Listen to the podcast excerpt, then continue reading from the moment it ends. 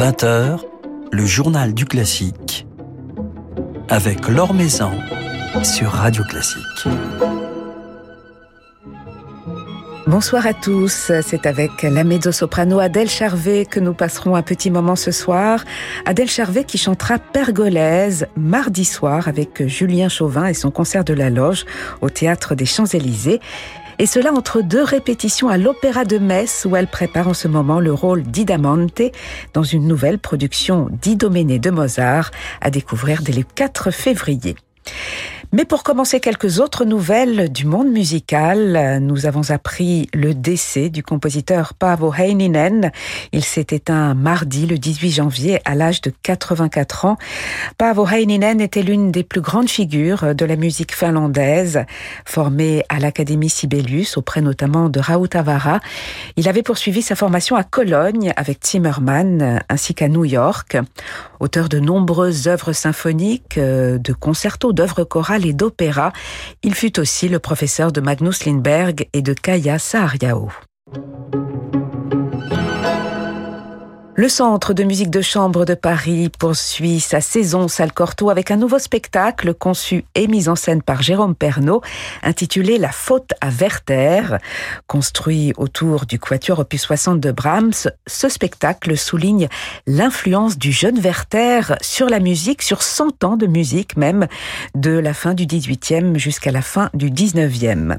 Sur scène, de jeunes musiciens jouant par cœur et mis en scène avec un comédien c'est à découvrir chaque jeudi, vendredi et samedi à 21h jusqu'au 5 février, salle Corto donc. Spectacle précédé à 19h d'un récital du jeune ténor Léon Vermont Desroches avec la pianiste Yoon Ho Chen, issue de l'Académie Jarouski. Un récital autour des leaders de Robert et de Clara Schumann. À ne pas manquer ce dimanche à 21h sur notre antenne la diffusion d'un formidable concert de l'Orchestre national de Lille, capté le 6 janvier au Nouveau Siècle. Alexandre Bloch avait dirigé ses musiciens dans un programme américain associant les épisodes de danse de Undertown et la première symphonie dite Jeremiah de Bernstein, ainsi que la Rhapsody in Blue de Gershwin. L'occasion pour le chef de l'Orchestre national de Lille de témoigner une nouvelle fois de son admiration, de son amour pour Leonard Bernstein, pour cette personnalité musicale si forte dont il s'inspire, dont il se nourrit, comme il me l'a confié à l'issue de ce concert. Bah, je trouve que c'est très important en tant que musicien d'être éclectique, de se nourrir de tout ce qui nous entoure à, toutes les époques, enfin, en tout cas à l'époque où on vit aussi. Et c'est ce qu'a fabuleusement fait Bernstein à, son époque, évidemment avec le jazz, avec la comédie musicale, mais avec plein d'autres styles de musique aussi, et à, pouvoir nourrir euh, toutes ces facettes euh, de la composition, que ce soit euh, évidemment le côté West Side Story Candide, ou alors Jérémia, Mass, ou alors Kaddish. Et puis on a pu entendre euh, dans la première partie de ce concert à quel point l'Orchestre national de Lille a le groove, a le sens du swing. C'est quelque ah, chose que vous avez beaucoup travaillé. Ah oui, oui. Et le sens du rythme, hein, parce que dans le deuxième, deuxième mouvement de, de Jérémia... Euh, c'est un cauchemar, c'est un bon tunnel ce deuxième mouvement. Mais eh bien, c'était très important cette semaine parce que d'abord la, symphonie, euh, la première de Bernstein est, est, très exigeante. Et il y a vraiment un beau travail à effectuer dans cette symphonie. Je suis très fier de l'orchestre pour ça, puisqu'ils ont été exemplaires toute la semaine. Et puis on avait aussi une autre partie du programme qui était complètement jazz. Et alors, comment tourner un orchestre symphonique en orchestre jazz? C'est toujours la grande question qu'on se pose en tant que chef d'orchestre. Et encore, quand on a tout un concert autour du jazz, on peut se dire bah c'est parti. Mais là, on avait vraiment ces deux facettes, et c'était un peu le challenge de la semaine. Enfin, je trouve que le défi a bien été relevé par euh, les musiciens de l'orchestre. Bernstein reviendra cette saison en fin de saison, puisqu'on pourra entendre sous la direction d'un autre chef sa dernière œuvre. Oui, une œuvre peu connue, concerto pour orchestre. Exactement, voilà, le Jubilee's Game. C'est chouette de pouvoir faire découvrir justement cette autre facette de Bernstein qui est moins connue, mais qui est pour moi tout aussi passionnante que On the Town ou Fancy Free. Alors ces prochaines semaines, ces prochains mois seront placés sous le signe du piano, entre autres à Lille. Et quand on regarde la liste des pianistes invités à l'auditorium du Nouveau Siècle, cela nous fait tourner la tête. Boris Gilberg, Nicolas Angelich, Rafal Bléchach, Alexandre Kantorov, Alexandre Tarot, Danil Trifonov. Toutes les étoiles du piano seront à Lille ces prochaines semaines, ces prochains mois. Alexandre Bloch. Oui, euh, en fait, euh, peut-être à l'image d'un festival de piano que nous avons tous les ans et qui nous permet de découvrir toutes les nouvelles générations de pianistes que nous continuons ensuite d'accompagner, que nous réinvitons. C'est important de, pouvoir suivre la carrière des, des, pianistes que nous avons participé à lancer. Je pense notamment voilà à plein de jeunes qui sont venus, Francesco Piemontesi, Alexandre Kantorov aussi, et de pouvoir voilà continuer à les faire jouer dans la saison et pas seulement au milieu du festival.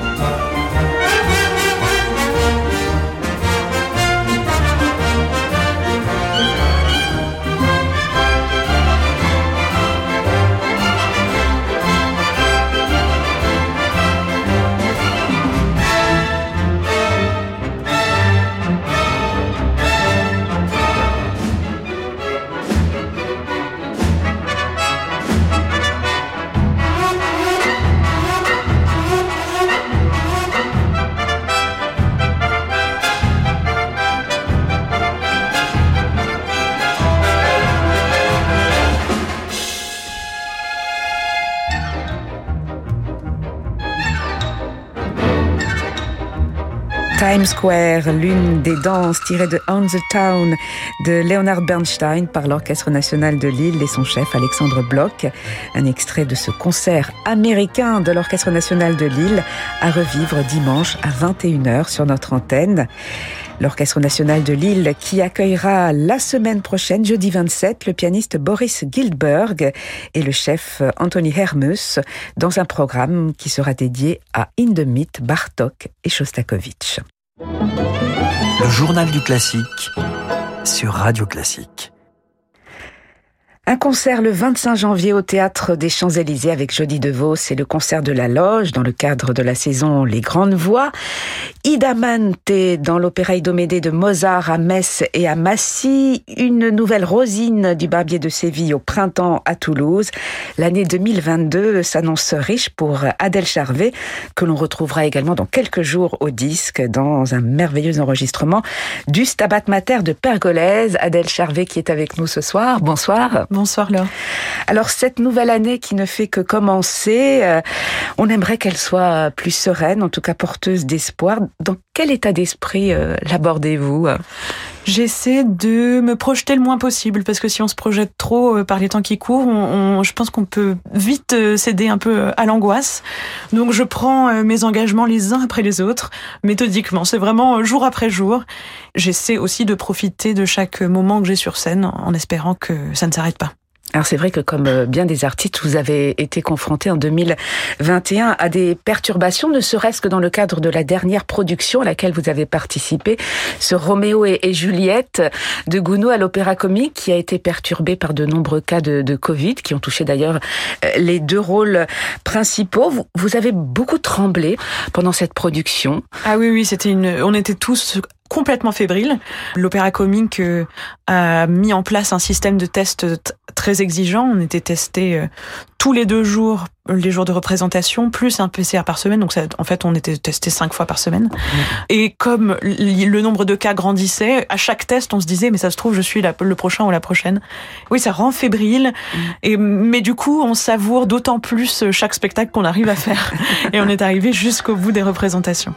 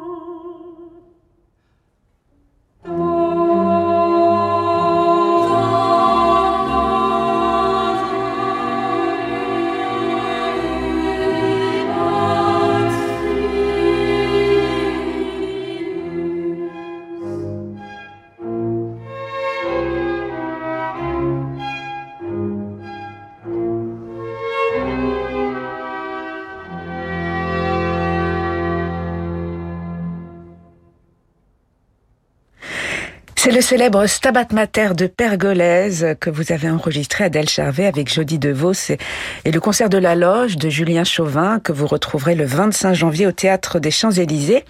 Une œuvre que vous avez enregistrée également avec la maîtrise de Radio France. Alors ce magnifique enregistrement sortira le 11 février chez Alpha.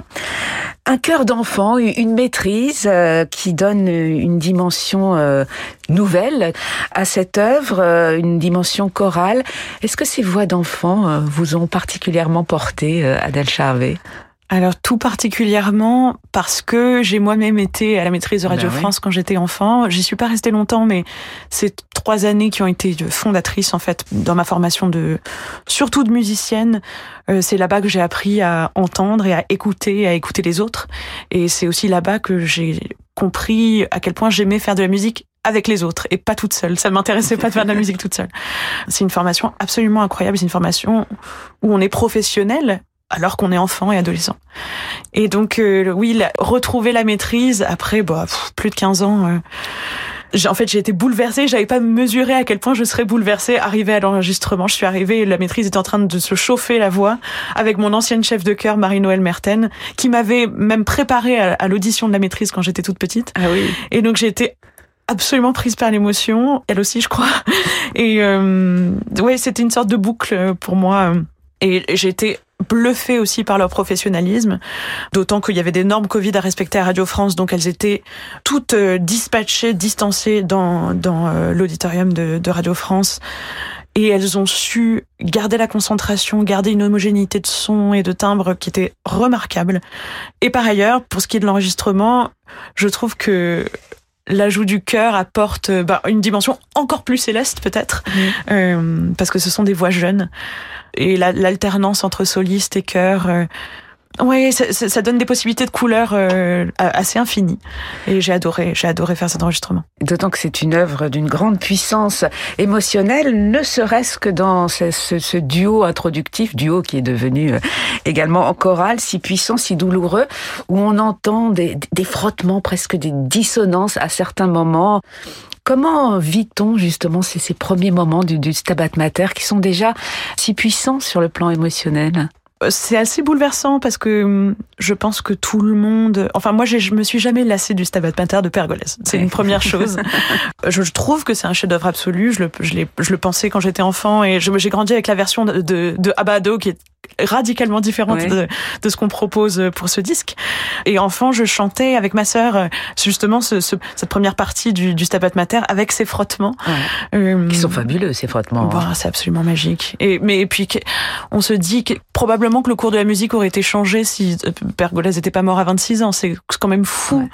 de de- de- d'écrire une telle œuvre à cet âge-là. Personnellement, je ne m'en lasse pas. Et puis en plus, cette version-là. Sur le plan musicologique, euh, apporte euh, des couleurs très très différentes. On chante en latin à la française aussi. C'est- moi, je personnellement, je l'avais très peu fait. Donc euh, oui, oui, c'était une approche nouvelle et je me suis régalée. grâce à, à Julien Chauvin euh, qui s'est renouvelé euh, euh, l'approche du, du répertoire et quelque part euh, nous éclairer euh, éclairer ce- le grand répertoire d'une autre façon. Julien Chauvin, vous avez déjà eu l'occasion de, de collaborer avec lui. Comment décririez-vous votre complicité avec lui et avec les, les musiciens du concert de la Loge, Adèle Charvet? C'est donc le deuxième disque que je, fais avec le Julien Chauvin et le concert de la loge. Le premier, c'était le Stabat Mater de Haydn, qui est aussi Une Un belle grand découverte. Mais Julien Chauvin me fait beaucoup de cadeaux parce que il me- il me permet de chanter vraiment des chefs-d'œuvre absolus. C'est un ensemble en fait merveilleux avec une une exigence euh, et musicologique et musicale et d'articulation. Il y a une recherche de une précision d'articulation, de phrasé euh, qui est merveilleuse et qui est très inspirante quand on est interprète. Et ce que j'aime beaucoup, moi, quand je travaille avec Julien, c'est que malgré cette précision-là, c'est pas du tout euh, un chef qui cloisonne les chanteurs. Il laisse beaucoup, beaucoup d'espace. Il laisse beaucoup de possibilités de propositions. Et donc, euh, on a l'impression de travailler dans une grande exigence et en même temps, on a l'impression d'avoir la place. De la place pour le chant et la place euh, pour s'exprimer.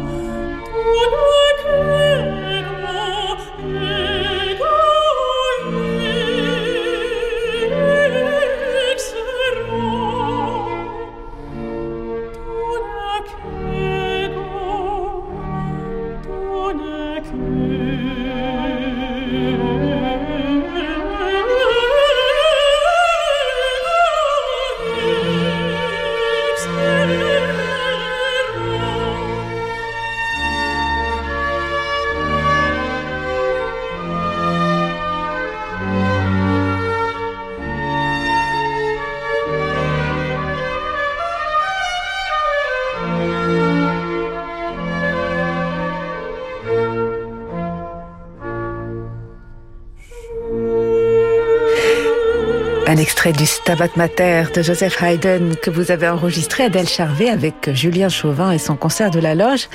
Des musiciens que vous venez de retrouver au disque pour un autre Stabat Mater, celui de Pergolèse, avec Jody DeVos, un enregistrement qui sortira début février chez Alpha. D'ici là, vous donnerez avec ces mêmes partenaires ce Stabat Mater de Pergolèse le 25 janvier au Théâtre des Champs-Élysées. Et puis, vous regagnerez l'Opéra de Metz, où vous répétez en ce moment le rôle d'Idamante dans l'opéra Idoménée de Mozart. C'est presque une prise de rôle pour vous, vous l'avez déjà chanté c'est comme, c'est un peu comme ça que je le vis parce que je l'avais chanté euh, il y a plus de trois ans, bien avant le Covid et où j'étais, j'étais une toute jeune professionnelle, pour pas que je sois bien âgée, mais je vraiment je commençais. Par ailleurs, en, en, en, trois ans, ma voix a beaucoup changé. Et donc, ça demande beaucoup, beaucoup d'ajustements techniques. Puis, entre-temps, j'ai chanté des rôles un peu plus épais ou très, très différents. J'ai chanté Carmen, j'ai chanté Mélisande dans et Mélisande de Debussy j'ai beaucoup voyagé dans les répertoires et donc retrouver Mozart et cette vocalité euh, tellement fine et précise, ça demande beaucoup de travail, mais je l'attendais, je l'attendais avec impatience en fait. Ça faisait euh, quatre ans que je me disais mais je, je, je ne chante pas Mozart et je comprends pas pourquoi. Oui, mais nous aussi. euh, enfin, je le chantais toute seule dans, ma, dans, mon, dans mon studio de travail, mais hum, mais du coup, vous avez envie de vous épanouir avec Mozart aujourd'hui? Mais bien sûr, c'est bon. Moi, j'ai un peu un caractère vorace sur quand il s'agit de musique, donc j'ai du mal à me priver de répertoire. Mais quand même, il y a des évidences qui sont exactement pour moi sur mesure pour ma voix. Ce ouais. sont tous les rôles travestis de Mozart, Chérubin, Idamante, Sesto. Euh, dans les rôles féminins aussi, il y a Dorabella. Et puis il y a pas il y a pas musique plus jubilatoire que celle de Mozart, je crois. Ouais. Et grande et profonde et belle, tout ça à la fois. Donc oui, oui, j'attends avec impatience. Alors Idamante, ce n'est pas l'opéra le, le, plus célèbre de Mozart. Comment décririez-vous l'esprit de cette œuvre? On est dans l'opéra seria. Quelque part, c'est une œuvre qui préfigure euh, la, la, flûte enchantée, qui viendra bien plus tard. Oui, oui, oui, c'est une œuvre. Le livret est un peu euh, épais et compliqué, et l'italien est aussi euh, sur le plan de la syntaxe aussi assez complexe. Mais la, la musique est magique. En particulier les récitatifs. Les récitatifs, notamment les recitativi accompagnati dans Idoménée, c'est des pages de musique absolument exceptionnelles. C'est des pages de dénouement du drame ou d'explosion du drame, où il y a des déchaînements de passion et d'émotion. Et, et ça, c'est extraordinaire à chanter. Alors c'est une production, une nouvelle production d'Idoménée qui est à découvrir du 4 au 8 février à Metz et qui sera donnée ensuite du 11 au 13 mars à l'Opéra de Massy. Un rôle en pantalon donc pour vous Adèle Charvet et vous retrouverez ensuite des personnages féminins euh, d'une grande sensualité, notamment Carmen euh, dont vous chanterez des extraits avec Mathieu Herzog et son ensemble appassionato le 19 mars à la scène musicale et puis vous reprendrez la Rosine du Barbier de Séville mois de mai au Capitole de Toulouse, deux rôles que vous avez déjà incarnés sur scène et avec lesquels vous avez envie de faire un, un bout de chemin, euh, Carmen et Rosine. Oui, évidemment, Carmen, c'est quand même un rêve d'enfant. Moi, j'ai découvert l'opéra pas à l'opéra, mais à la télé, parce que j'avais des cassettes. Et j'avais euh, la flûte enchantée de Bergman en suédois, euh, si bien que j'ai jusqu'à mon adolescence, j'étais persuadée que ce que j'entendais était la vraie version, bref. et la Carmen de Rosie avec Placido Domingo et, et Julia Migueles Johnson. C'est un chef-d'œuvre absolu, tout marche, c'est tellement compact, c'est tellement bien interprété. C'est un rôle de théâtre aussi. Mmh. Je, je, me dis quand même, après l'avoir éprouvé une première fois, que faut surtout pas que je m'enferme dedans. Il faut pas que je chante que ça. Mmh.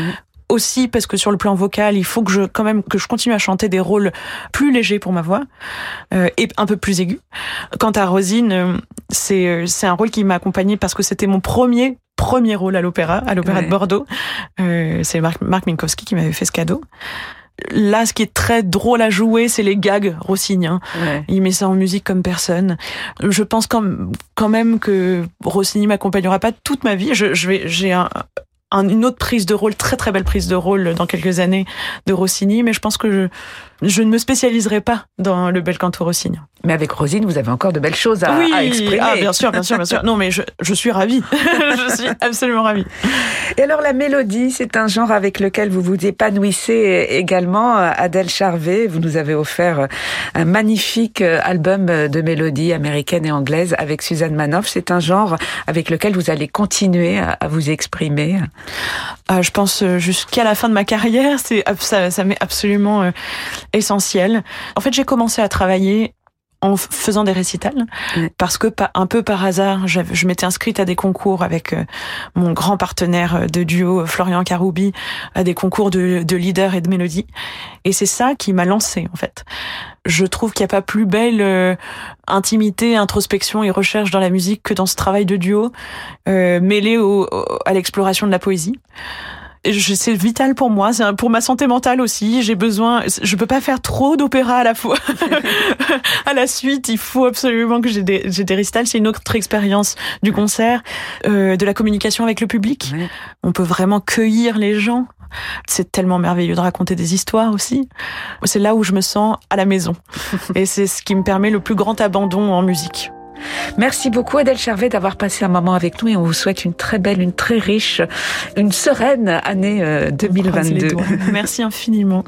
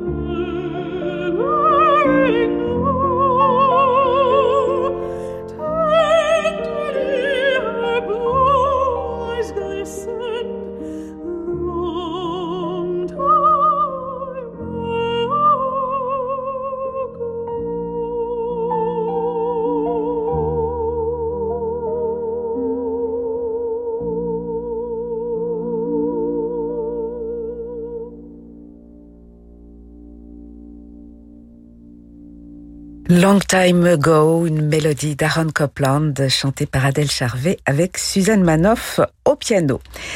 Adèle Charvet que vous retrouverez mardi soir sur la scène du théâtre des Champs-Élysées dans le cadre de la saison Les Grandes Voix. Elle sera aux côtés de Jody DeVos et de l'orchestre Le Concert de la Loge de Julien Chauvin avec lesquels elle vient d'enregistrer le Stabat Mater de Pergolèse, un enregistrement qui sortira le 4 février chez Alpha. 4 février, début de cette nouvelle production d'Idoménée de Mozart à laquelle participe Adèle Charvet à l'Opéra de Metz sous la direction de David Stern du 4 au 8 février. Voilà, c'est la fin de ce journal du classique. Merci à Bertrand Dorini pour sa réalisation. Lundi, c'est Gustavo Dudamel, le tout nouveau directeur musical de l'Opéra national de Paris, qui passera un petit moment avec nous. Mais tout de suite, c'est avec Francis Drezel que se prolonge votre soirée en musique sur Radio Classique.